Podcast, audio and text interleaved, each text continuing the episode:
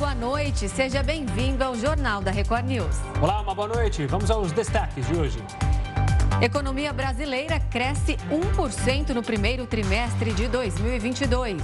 Homem que matou quatro pessoas em hospital tinha como alvo o cirurgião que o operou. Quarta dose da vacina será ampliada para público acima dos 50 anos.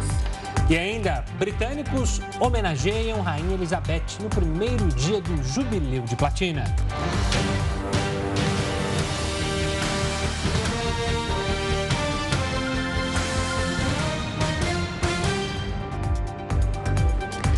O Produto Interno Bruto do Brasil, o PIB, cresceu 1% no primeiro trimestre deste ano, em comparação com os três meses anteriores. Segundo o IBGE, com essa atualização, o PIB ultrapassou os 2 trilhões de reais.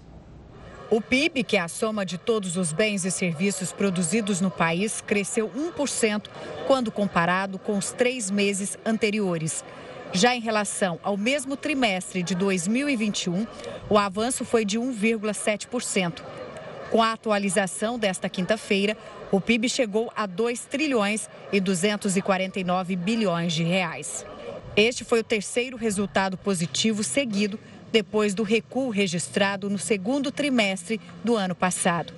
O avanço, apesar de positivo, foi menor que o alcançado no primeiro trimestre de 2021, quando o IBGE fechou o balanço em 1,1%. No acumulado, em quatro trimestres, a economia brasileira cresceu 4,7%, comparado aos quatro trimestres imediatamente anteriores. O resultado representa uma aceleração impulsionada principalmente pelo setor de serviços, que foi o mais impactado pela pandemia. Apesar do resultado, a inflação e os juros altos continuam a afetar o bolso dos consumidores. O ministro Nunes Marques, do Supremo Tribunal Federal, derrubou a cassação do deputado estadual do Paraná, Fernando Francischini, do União Brasil. E quem atualiza as informações direto de Brasília é o repórter Alessandro Saturno. Boa noite, Saturno. O que você traz para gente? Olá, Renata. Boa noite para você, para o Gustavo e a todos que nos assistem. Olha só, essa decisão do ministro Nunes Marques causou um reboliço muito grande aqui em Brasília. Porque, na verdade, ele decidiu devolver o mandato ao deputado estadual Fernando Francischini e automaticamente ele anulou uma decisão do Tribunal Superior Eleitoral que, na época, por seis votos a um, decidiu caçar o mandato do parlamentar pelo fato de ele estar divulgando fake news, informações contrárias às urnas eletrônicas. Eu acessei a rede social do parlamentar agora há pouco, ele já publicou uma foto com a frase o seguinte: graças à decisão do STF, o campeão voltou. Então, o parlamentar ele volta ao cargo, inclusive ele pode disputar as eleições deste ano, tendo em vista que a decisão do TSE também suspendia os direitos eleitorais dele. Agora, em relação à decisão do ministro, é, alguns pontos chamaram a atenção, Gustavo e Renata, porque ele fala o seguinte, ó. Segundo Nunes Marques, essa decisão que ele tomou e que ainda cabe recurso, né? Houve uma mudança na jurisprudência do TSE aplicada em dezembro de 2021. Ou seja, não poderia retroagir as eleições de 2018. É, além disso, Nunes Marques alegou também que rede social é, não era meio de comunicação. O ministro avaliou não se considerar é, automaticamente as redes sociais como meio de comunicação, que foi por meio é, de uma live live que o parlamentar fez numa rede social e essa live foi que causou toda essa provocação. Inclusive, o TSE usou o caso do parlamentar como um modelo, justamente afirmando que não iria aceitar críticas às urnas eletrônicas, ao processo democrático. É, outra parte que Nunes Marques falou na decisão foi a gravidade da conduta. Ele discordou dos argumentos do TSE em relação à gravidade da conduta do parlamentar. Segundo o ministro, é, a transmissão ao vivo alcançou 70 mil internautas, recebendo 105 mil comentários, 400 mil compartilhamentos e 6 milhões de visualizações. E aí o ministro ele segue falando, é, dando outros argumentos em relação a essa decisão que provocou muita polêmica. Por quê? Porque ela abre aí precedente para outros parlamentares que podem vir também a serem julgados pelo Tribunal Superior Eleitoral. Então a gente segue acompanhando, a expectativa é de que essa decisão, apesar de ela ter sido dada pelo ministro Nunes Marques, ela caiba aí recurso e quem for de direito vai entrar com recurso, é, principalmente, é claro, o Tribunal Superior Eleitoral. Tá certo, Gustavo, Saturno. Renata. Saturno, obrigado pelas informações, uma ótima noite, até amanhã. Olha, o Ministério da Economia deu sinal verde para que a Petrobras seja incluída na lista das estatais que podem ser vendidas ao setor privado. O aval foi dado pelo Conselho do Programa de Parcerias e Investimentos. Para que os estudos avancem, é necessária a autorização do presidente da República. A privatização da Petrobras também depende da aprovação do Tribunal de Contas da União e do Congresso Nacional. E a gente volta a falar sobre o produto interno bruto do Brasil, que cresceu 1% no primeiro trimestre desse ano. Para falar mais sobre essa alta, a gente conversa agora com a Juliana Tressi. Ela é pesquisadora da FGV IBRE, Instituto Brasileiro de Economia. Boa noite, Juliana. Seja muito bem-vinda ao Jornal da Record News. É, eu quero saber o seguinte: o setor de serviços foi aí o que mais é, foi o que mais contribuiu para esse aumento do PIB. Esse setor de serviços engloba o quê? Boa noite. É, então, dentro do setor de serviços, a gente tem a parte do comércio, transporte, os outros serviços, que é uma parte muito importante que voltou agora né, a recuperar as perdas que tinha, é, que tinha é, tido na pandemia, volta a recuperar só agora, e é um setor que emprega muito. Ele engloba alojamento, engloba alimentação, a parte de saúde. Então, é um setor bem, bem completo, ele representa mais ou menos 70% do PIB. Então, é muito importante a gente ver um crescimento influenciado por esse setor. Juliana, me diga uma coisa: esse crescimento surpreende vocês, economistas? Ficou naquilo que vocês imaginavam? Ficou aquém? Ficou bem próximo do que já estava sendo esperado. A mediana estava em 1,2%, então 1% ficou próximo do esperado. Agora a questão é o quanto isso vai se sustentar no longo prazo, né? No restante do ano, aí já eh, fica mais difícil pensar num crescimento tão forte como a gente está vendo agora. E por que esse crescimento acontece agora e os especialistas aí é, preveem uma desaceleração no segundo semestre? Então, os juros altos, né, eles acabam afetando muito a economia, então isso deve acontecer bastante no segundo trimestre. Então, o consumo, que teve um desempenho positivo agora, deve começar a ter mais dificuldades para continuar crescendo. É, o investimento, ele também já não apresentou um desempenho tão favorável nesse primeiro trimestre e deve apresentar mais dificuldades daqui para frente. E isso daí, é, ele afeta a capacidade produtiva da economia, né? Então, os investimentos, eles é, medem o quanto do PIB é destinado a aumentar a capacidade produtiva da economia. Se a gente não vê ele crescendo muito, a gente fica com dificuldade de, de ter um crescimento mais robusto no longo prazo. Juliana, você mencionou o setor de serviço, você e a Renata, falando que, citando que eles foram, podemos dizer que o setor de serviço foi o herói nesse trimestre. Quais foram os vilões? Quais áreas da economia que ficaram muito abaixo ou do esperado ou do que se imaginava já mesmo com um crescimento negativo até? A agropecuária, principalmente, ela teve um desempenho bem ruim, é, motivado pela parte da agricultura. Então, ali, a parte de soja e a parte de arroz, ela, ela teve uma, uma, um desempenho ruim nesse primeiro trimestre, mas muito, é, parece ser algo muito mais pontual, né, por uma questão climática.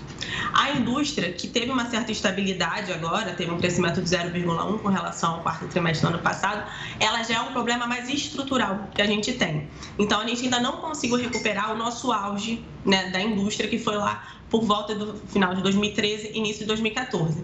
Então, a gente não conseguiu voltar ao patamar que a gente tinha oito anos atrás. Então, isso daí mostra o quanto estamos é, em uma situação delicada para pensar no longo prazo, porque nem no melhor ponto que a gente já chegou, a gente conseguiu retornar ainda. É, você falou aí da inflação, dos juros altos, justamente para conter essa inflação. Lembrando também que a gente teve esse crescimento num momento delicado, que é o reflexo ainda que a gente sofre da pandemia, e é, vivenciando uma guerra ali com dois países envolvidos, dois países muito importantes ali, que são responsáveis por uma grande parte da cadeia de abastecimento mundial, né, Juliana? Isso, isso daí influencia bastante na inflação, né? A elevação do, do, do, preço das commodities ali, porque a Ucrânia e a Rússia, elas têm essa importância é, com relação às commodities, isso acaba afetando a gente. Então, assim, socialmente a inflação ela é muito ruim e acaba afetando a economia, porque os consumidores ficam com mais dificuldades para conseguir consumir, as empresas vão ter mais dificuldades também em investir, porque os juros aumentam para poder combater a inflação, e com isso a gente vai vendo um ciclo que vai dificultando ver um, um crescimento.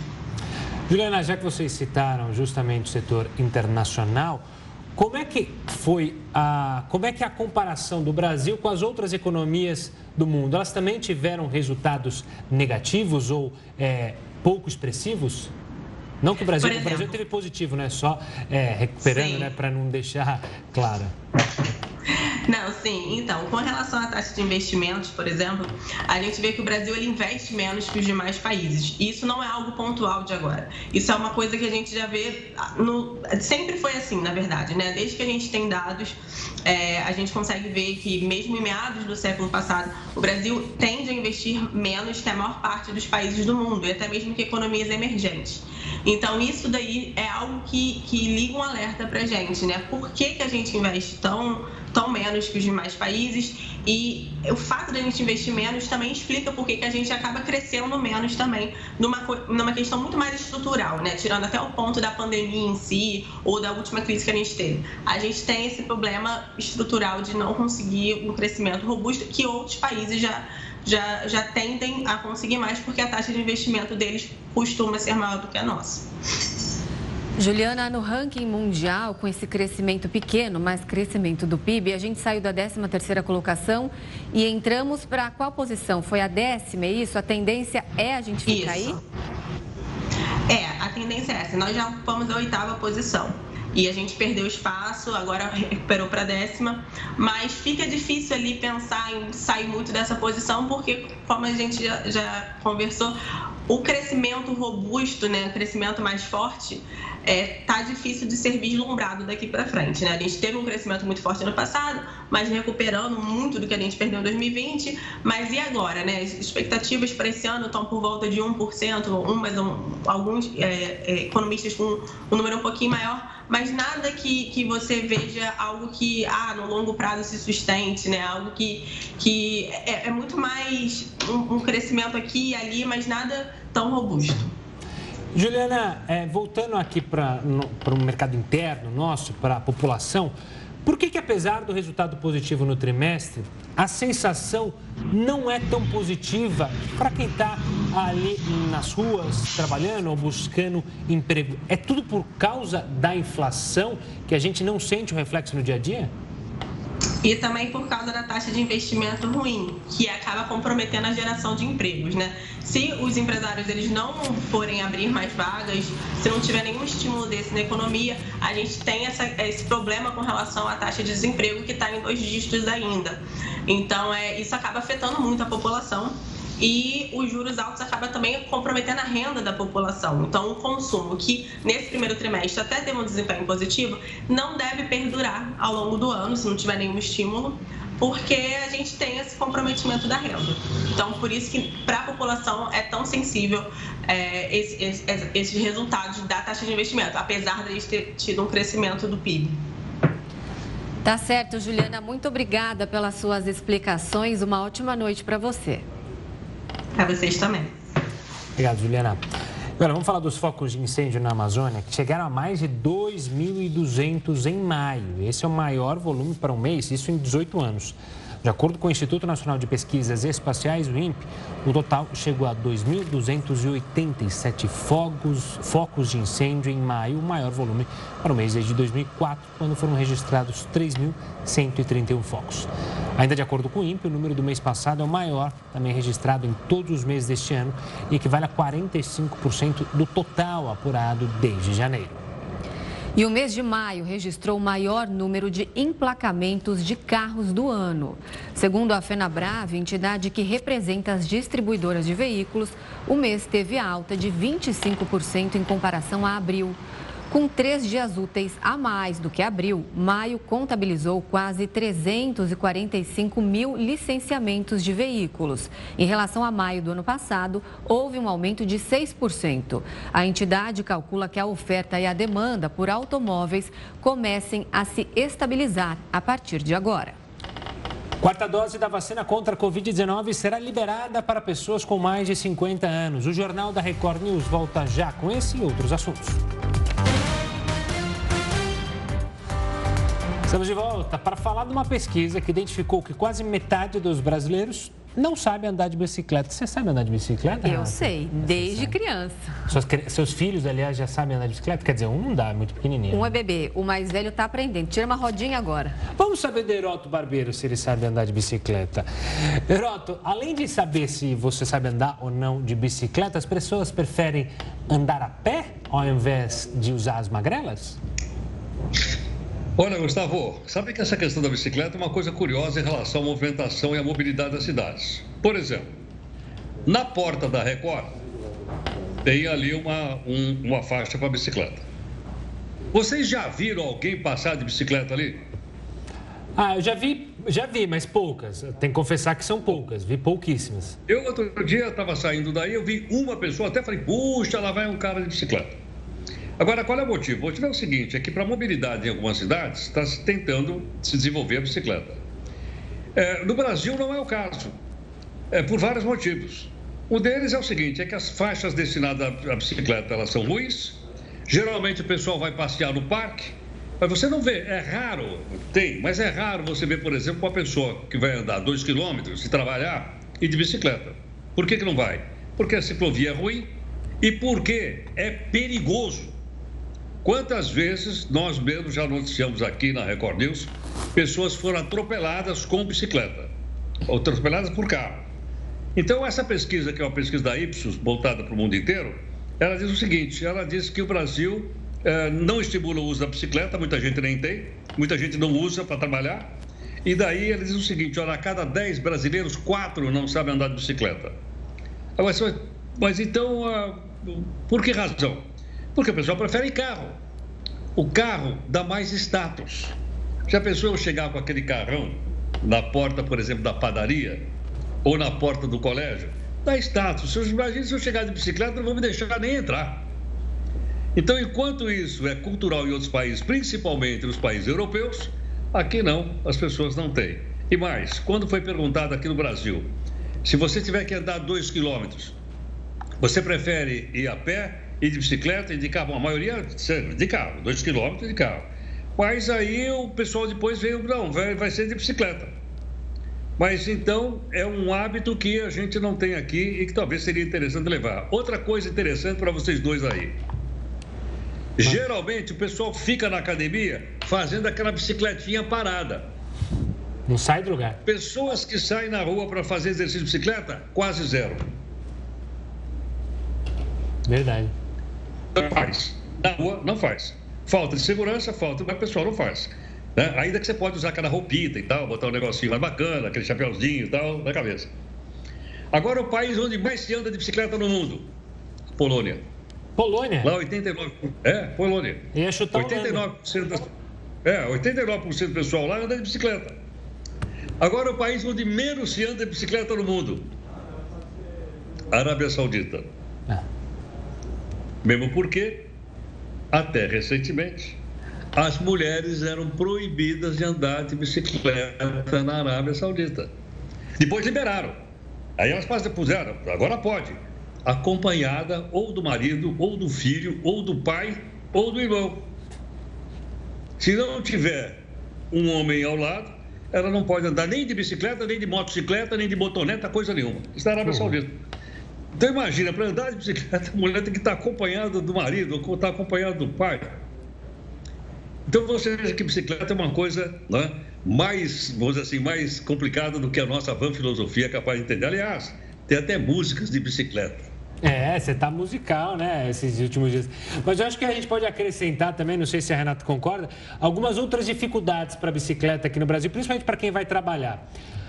O relevo, né? Algumas cidades aqui, São Paulo, por exemplo, eu que moro aqui é, próximo a Record, Perdizes, Pompeia, tem subida e descida para danar.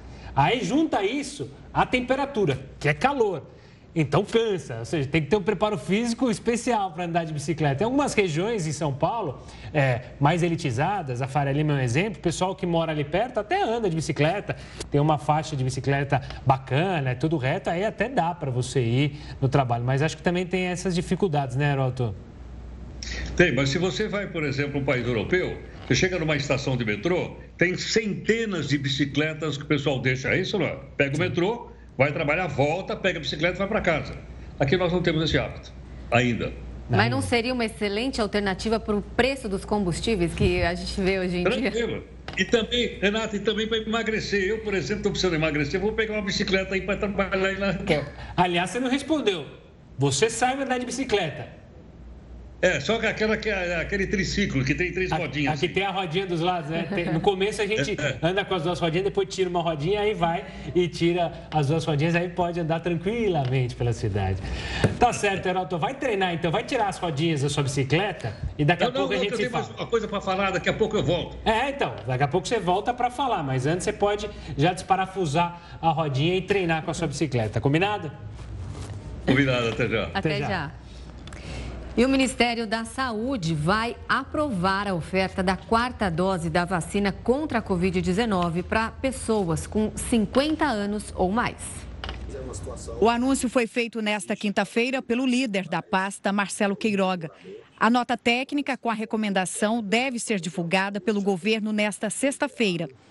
A segunda dose de reforço já era permitida para brasileiros com idade igual ou superior a 60 anos e para imunossuprimidos desde maio. Para este público, a orientação era de que a aplicação do imunizante fosse feita quatro meses após a terceira dose. E as vacinas indicadas eram as das farmacêuticas Pfizer, Janssen e AstraZeneca. Apesar de o aviso sobre a ampliação do grupo com a quarta dose vir somente agora, alguns municípios e estados já haviam liberado o reforço para essa faixa etária antes. Em Manaus, por exemplo, moradores com 50 anos ou mais podem receber a quarta aplicação da vacina desde o início do mês. Na mesma semana, foi autorizada a proteção extra para toda a população a partir de 18 anos no Piauí. Enquanto isso, São Paulo já começa a aplicar a quinta dose do imunizante. O público-alvo são pessoas com idade igual ou superior a 60 anos e, obrigatoriamente, com alto grau de imunossupressão. Campinas, Hortolândia e a própria capital paulista são algumas das cidades que incluíram a recomendação no esquema vacinal. Os municípios seguiram a orientação da Secretaria Estadual de Saúde. Segundo o departamento, a vacina deve ser tomada pelo menos quatro meses após a quarta dose e deve ser de qualquer marca disponível. E o caso da madraça suspeita de envenenar os enteados tem uma nova pista. Um laudo do IML do Rio de Janeiro apontou indícios de uma substância tóxica no organismo do rapaz que sobreviveu. O repórter Pedro Paulo Filho tem outras informações. Boa noite, Pedro. O que, que esse exame mostrou? Olha, Gustavo, esse laudo detectou pelo menos quatro grânulos, que são pequenas bolinhas de tamanhos até variáveis, mas de cor escura, basicamente azul ou preta. Essas partículas, elas se assemelham em muito ao chumbinho, que é o nome dado a um raticida, um veneno para ratos que também, se ingerido por seres humanos, pode levar à morte. Bom, antes de tudo, uma boa noite para você, boa noite, Renata, e a todos que acompanham o Jornal da Record News. Esse material foi colhido do estômago do enteado da madrasta Cíntia Mariano Dias Cabral, o Bruno Carvalho, de 17 anos. A gente lembra, ele se sentiu mal em maio depois de ingerir uma refeição, um feijão preparado pela madrasta, precisou ser internado, ficou internado por cerca de cinco dias com suspeita de envenenamento. Foi durante essa internação que o suco gástrico do rapaz foi colhido para análise. Só que, de acordo com o laudo, a substância tóxica em si não pôde ser detectada. Isso porque, de acordo com os peritos, esse resultado negativo pode ser explicado por diversos fatores, como, por exemplo, a lavagem gástrica que foi feita durante a internação dele, também o tempo entre a ingestão e a realização desse exame e ainda a pequena, possível pequena quantidade de material ingerido. Ainda assim, essas informações estão sendo acompanhadas e vão servir para o inquérito da Polícia Civil. A gente também lembra que a madrasta, a Cíntia, é suspeita de ter envenenado a irmã dele, a Fernanda Cabral, de 22 anos, que ficou cerca de duas semanas internada também com suspeita de envenenamento, mas ela acabou não resistindo. Na época não havia uma suspeita de envenenamento, mas depois que o irmão dela foi teve os mesmos sintomas, ficou internado, levantou-se essa hipótese. Portanto, na semana passada, o corpo dela foi exumado para que a polícia pudesse colher novos fragmentos, principalmente o cabelo e as unhas, para tentar identificar se havia vestígios do que se chama de chumbinho ou a presença de chumbo no organismo da jovem que acabou morrendo em março. Bom, a gente também lembra que a Cíntia, ela nega todas essas acusações, chegou a culpar o próprio filho por ter cometido toda essa, eh, essa barbárie, todo esse envenenamento contra os dois jovens, ela continua presa na central de custódia em Benfica, na zona norte do Rio de Janeiro. Ainda não há uma previsão para a conclusão do inquérito feito pela Polícia Civil. Gustavo e Renata. Tá certo, Pedro. Obrigada. Bom trabalho para você. Homem que matou quatro pessoas em hospital tinha como alvo o cirurgião que o operou. O Jornal da Record News volta em instantes. O homem que matou quatro pessoas em um hospital de Oklahoma, nos Estados Unidos, tinha como alvo um cirurgião. O autor do crime culpava o médico por dores decorrentes de um procedimento nas costas. O departamento de polícia informou que encontrou uma carta junto ao atirador, identificado como Michael Lewis. De acordo com os agentes, o homem teria cometido suicídio após o massacre. As quatro vítimas foram o cirurgião procurado pelo autor do crime, outro médico, uma recepcionista e também um paciente. E você sabe quanto custa o plano de saúde de cada senador? Ele sabe. Heródoto Barbeiro está de volta. Heródoto, conta pra gente. Quanto custa isso, hein? Renato, Renata, custa o nosso pagamento. Somos nós que bancamos. Aliás, nós somos bancamos para senador e bancamos também para deputado federal. É que como ia ficar muita coisa, então eu resolvi separar um estudo feito aqui pelo Poder 360. Eu tenho só o senador para não misturar. Mas nós pagamos para todo mundo. Nós pagamos para 513 deputados federais e para 81 senadores. O que é que chama a atenção do plano para senadores? O plano é top dos tops do top. Ele vale para senador e para ex-senador também. Olha cada coisa que a gente aprende no nosso país. Vale para o senador que tem mandato e vale para ex-senador. Muito bem. Renata, cada um custa mensalmente para nós R$ 34.200 mensais. Vou repetir. Cada plano de saúde de cada senador custa para nós que pagamos imposto nesse país, pagamos até domingo, a gente só trabalhou para pagar imposto, custa R$ 34.200. Se você multiplicar isso aqui pelo número de senadores, que é 81, e mais os outros que eu não sei quantos são de senadores, isso mostra o seguinte: o ano passado nós bancamos 31 milhões e 700 mil reais com plano de saúde para os senadores. Claro, eles, eu até imaginei, mas se eles não vão no SUS, não, senadores não vão no SUS. Não, poderia ir, porque às vezes eu vejo o pessoal pedindo verba para o SUS, para o SUS, vai ver que eles vão ser atendidos. Não, não vão. Eles vão para aqueles hospitais de primeira linha, top, pagos por nós, sem dúvida alguma. E uma coisa interessante é o seguinte: esse ano já teve até reembolso. O pessoal tem direito a reembolso, e paga e depois o plano, o, o, o Senado reembolsa. Só para ter uma ideia, se você for numa operadora de plano de saúde hoje, né, daquele plano uh, coletivo, e contratar o mais caro, ele deve custar custando mais ou menos R$ 9.800. R$ 9.800 pago do meu bolso. Esse aqui custa R$ 34.200 pago também pelo meu bolso. Muito bem. Quando você vai com o plano, mesmo que esse plano top, para os tais melhores hospitais, você vai lá fazer um exame, fazer um teste em qualquer laboratório, eles dizem o seguinte: me dá aqui o número do seu cartão, que eu vou pedir uma autorização para o plano para saber se você pode fazer ou não o, o, o exame. Tem que mandar antes. Nesse caso aqui, para senador, não precisa. Pois é, e outra coisa também. Nós sofremos o reajuste. Recentemente, nós noticiamos no jornal que as pessoas que têm plano com reajuste individual e não empresarial, teve um reajuste de 15,5%. Caro, caro.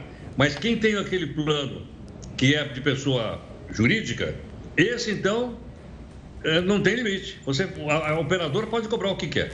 Então fica aí essa, essa informação né, para a gente saber que nós estamos então cuidando bem da saúde de suas excelências e de suas ex-excelências, porque os senadores então que estão sem mandato também têm direito ao plano. Eu acho que o plano de saúde deve valer para implante.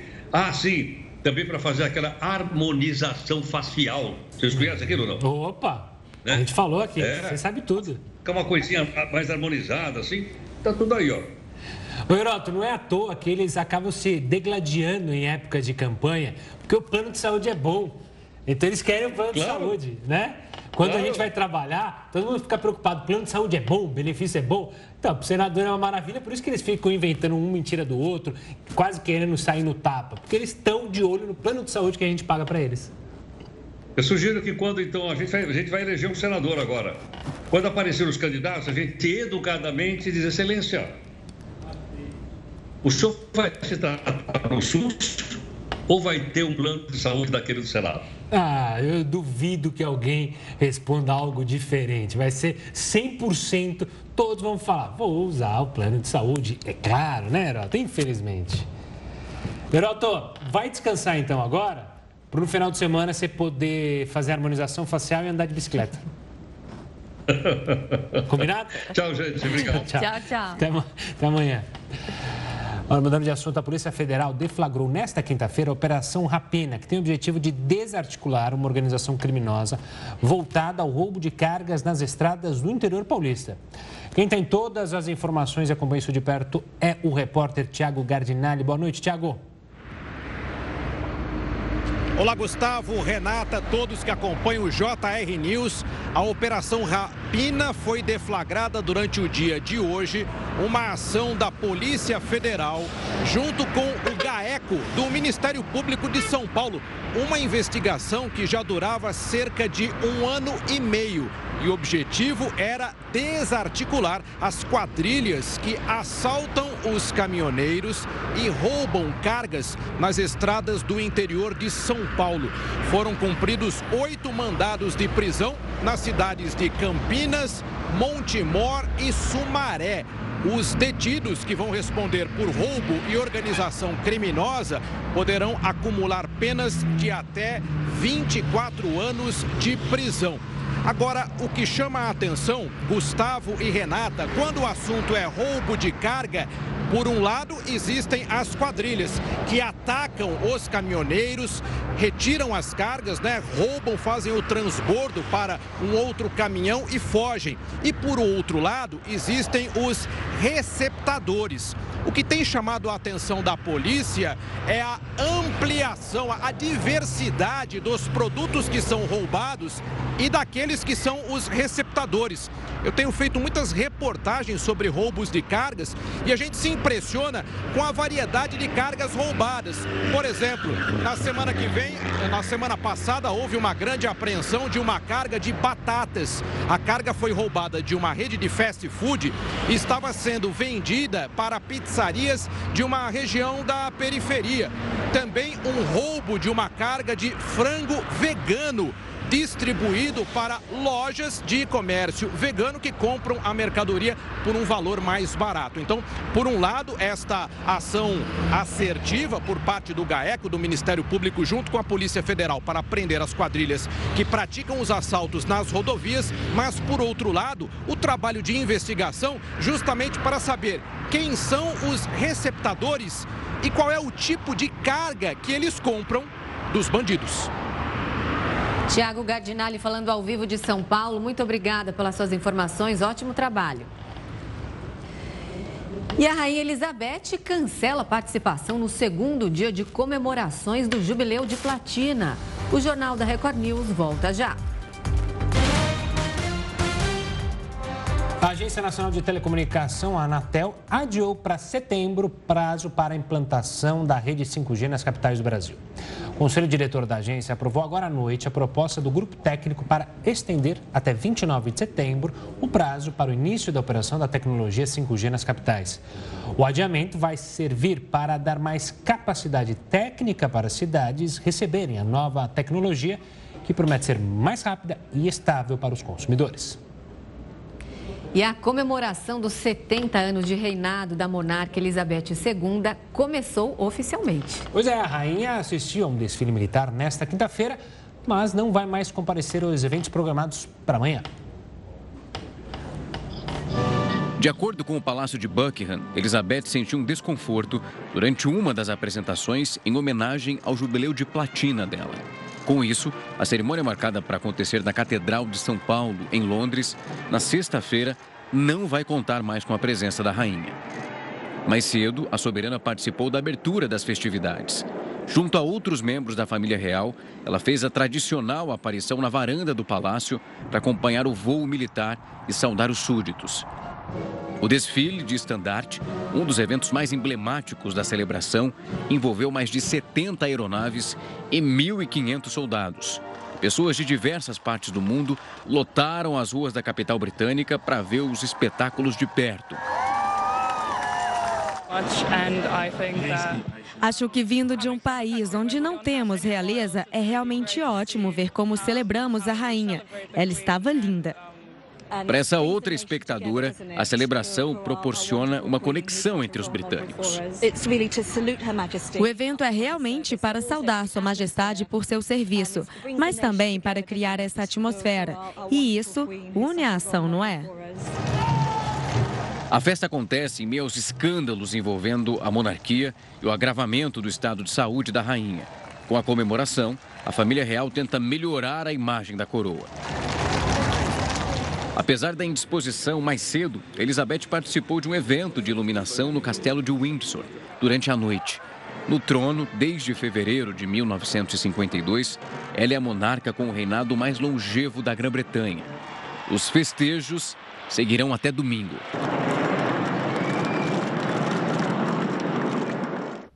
Para falar mais sobre as celebrações da rainha, a gente conversa agora com historiador e professor do Colégio Mackenzie Tamboré, Vitor Miciato. Boa noite, professor. Essa ausência da rainha no evento de amanhã, assim como vem acontecendo aí nos últimos meses, é quando a gente se fala em compromissos oficiais, é preocupante? Boa noite a todos, é um prazer novamente estar com vocês aí. É, sim, é preocupante, porque tendo em vista que há pouco tempo atrás é, ela perdeu o seu marido e com isso, é, de lá para cá, já vem cada vez mais é, indícios de que a própria saúde dela está se deteriorando. Inclusive, já há indícios de que ela possa, talvez ano que vem, é, passar o seu, o seu reinado para o seu filho, né? Então não deixa é, é, um fato preocupante porque a gente imagina que ela tenha se preparado muito para esse jubileu e tenha se preparado muito em todos os sentidos para participar desses eventos, né? Então assim a sua ausência em determinadas celebrações com certeza será sentida, mas há também a, a compreensão de todos, né? De que é, para poder preservá-la em determinadas situações, será fundamental que ela tenha que repousar e não participar de todas as cerimônias, né? Embora a Inglaterra, de hoje até o final de semana, estará parada para comemorar esse jubileu aí todos os dias, todas as horas, praticamente. Professor, uma boa noite da minha parte também. É, o senhor mesmo mencionou, né? É, é, o reinado mais longevo da história da Inglaterra. Mas se a gente olhar para a rainha hoje, o papel dela no país, como chefe de Estado, não só da Inglaterra, mas de outros países.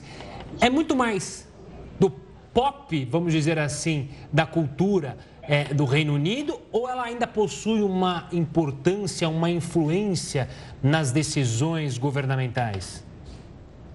Ótima pergunta. Há muito tempo, é, essa grandeza política da realeza, ela já não se faz mais presente, né? Dados a vários momentos que a Inglaterra optou por enfraquecer o poder da realeza e aumentar o poder do parlamento.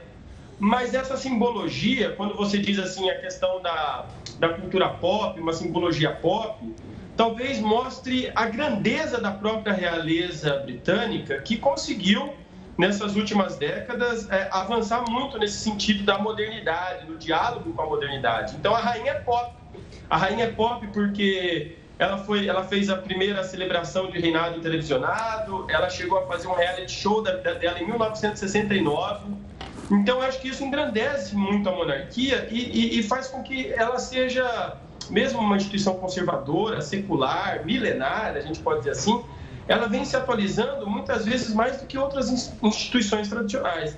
Então, eu diria que esse papel simbólico dela é importante também até para o turismo né, para a cultura britânica, para a tradição britânica, para a identidade britânica e também para o turismo britânico, porque muitas pessoas que talvez não conheçam tanto a história da monarquia ou a importância da monarquia sabem a importância da Rainha Elizabeth, identificam isso como algo extremamente simbólico e identitário para a Grã-Bretanha. Professor, vou fazer só uma outra pergunta pegando esse gancho. A coroa passa de pai para filho o carisma e a popularidade não é bem assim, né? Perfeito, exatamente. Isso é uma dificuldade que o Charlie, ainda mais depois de tudo que aconteceu com a princesa Diana, vai ter um problemaço para resolver. Algumas pessoas até especulam que talvez ele possa renunciar para o seu filho ou que talvez ele fique pouco tempo no poder, porque nesses momentos é fundamental que a realeza britânica ela continue sendo pop, que ela continue sendo influente. Então é fundamental que nós tenhamos que ter alguma liderança também é, carismática. Diante disso, provavelmente o príncipe William talvez tenha uma estabilidade carismática, um, uma, uma, um poder de persuasão de, em termos de carisma maior do que o príncipe Charles, que tem a sua importância no que diz respeito, vamos colocar assim, às bandeiras ambientais mas sem dúvida alguma, carisma jamais é transferido, né? A gente vê até mesmo em muitas eleições, não só em troca de mandatos de realezas, que esse carisma dificilmente ele é passado de um para o outro, né? Vitor, eu tenho ouvido é, falar muito sobre é, que esses, esse feriado prolongado aí de quatro dias no Reino Unido, todas as festividades, seriam também para tentar melhorar um pouco a imagem da família real nesse momento, para encobrir aí vários escândalos que acabaram acontecendo. Você acredita nisso? Acredito, é, concordo com isso, porque nos últimos anos é, nós tivemos aí escândalos envolvendo é, membros da realeza envolvidos com pessoas é, acusadas por abuso sexual. A gente também teve problema sério relacionado aos, às brigas entre os netos da, da rainha, né? E isso tudo coloca feridas, manchas na, na realeza. Ainda mais também no momento em que a Inglaterra vive o Brexit, né? Esse contexto do Brexit que vem causando uma, uma crise político-econômica muito forte, ainda mais com a pandemia. Então, junta tudo isso, pandemia, o Brexit, as crises da, da família real, o que, que a gente vê? A gente vê a rainha ainda com uma popularidade muito alta. Então, de uma certa forma, essa simbologia ela, ela, ela é boa até para o primeiro-ministro da Inglaterra, que está coberto de escândalos. Então, querendo ou não, todo mundo se agarra na rainha aí para salvar a sua própria pele, né? Porque ela é quase unanimidade no, no, na Inglaterra, né? Algumas pesquisas mostram que ela tem 75% de popularidade. Então, a cada quatro ingleses, quatro britânicos, três, a esquerda a direita, progressistas e conservadores, uh, possuem um, um grande respeito pela rainha.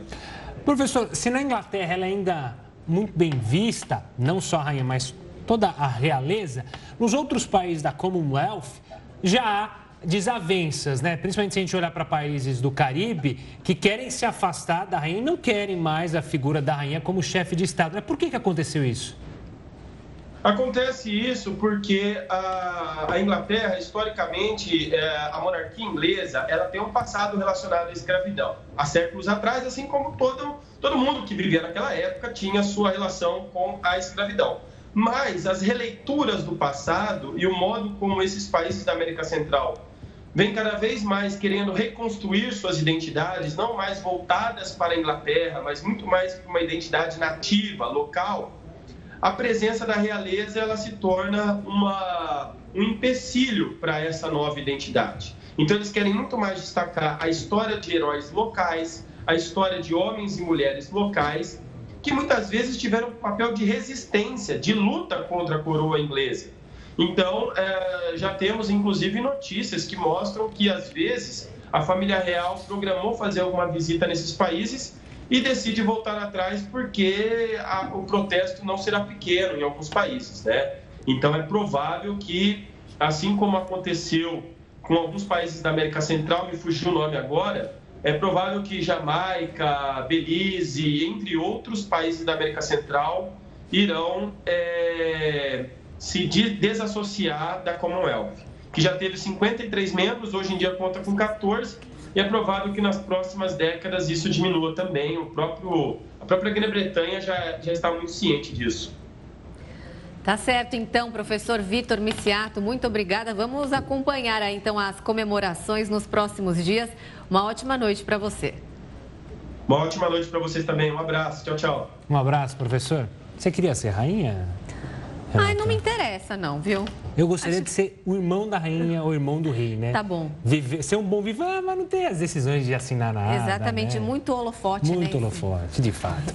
bom, mudando de assunto, a Rússia controla ao menos 20% do território ucraniano. A gente vai falar sobre isso, mas é em 30 segundos. Agora, um breve intervalo, voltamos já.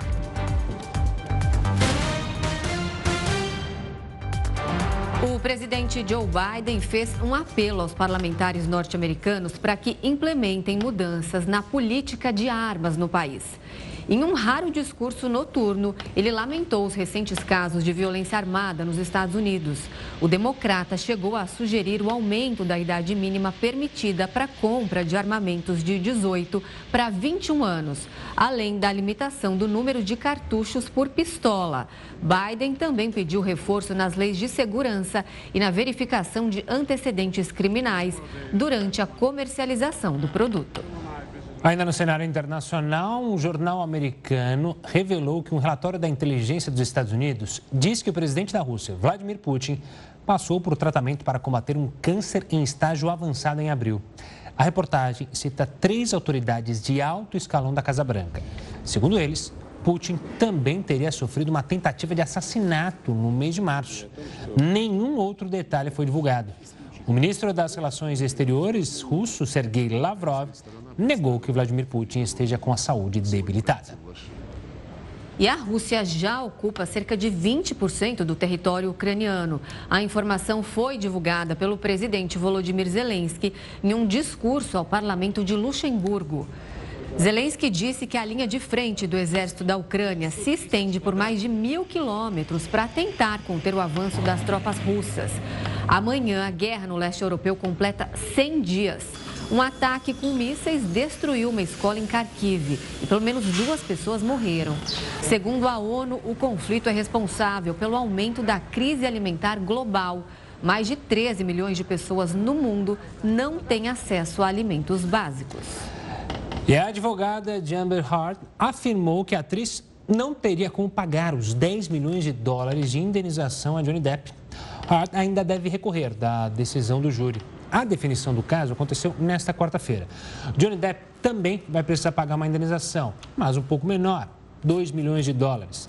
Os dois travaram uma batalha judicial nos últimos meses por difamação. E o Jornal da Record News fica por aqui. Muito obrigada pela sua companhia. Tenha uma ótima noite, obrigado pela companhia e pela audiência. E fique agora com o News às 10 e a Risa Castro. Tchau, tchau.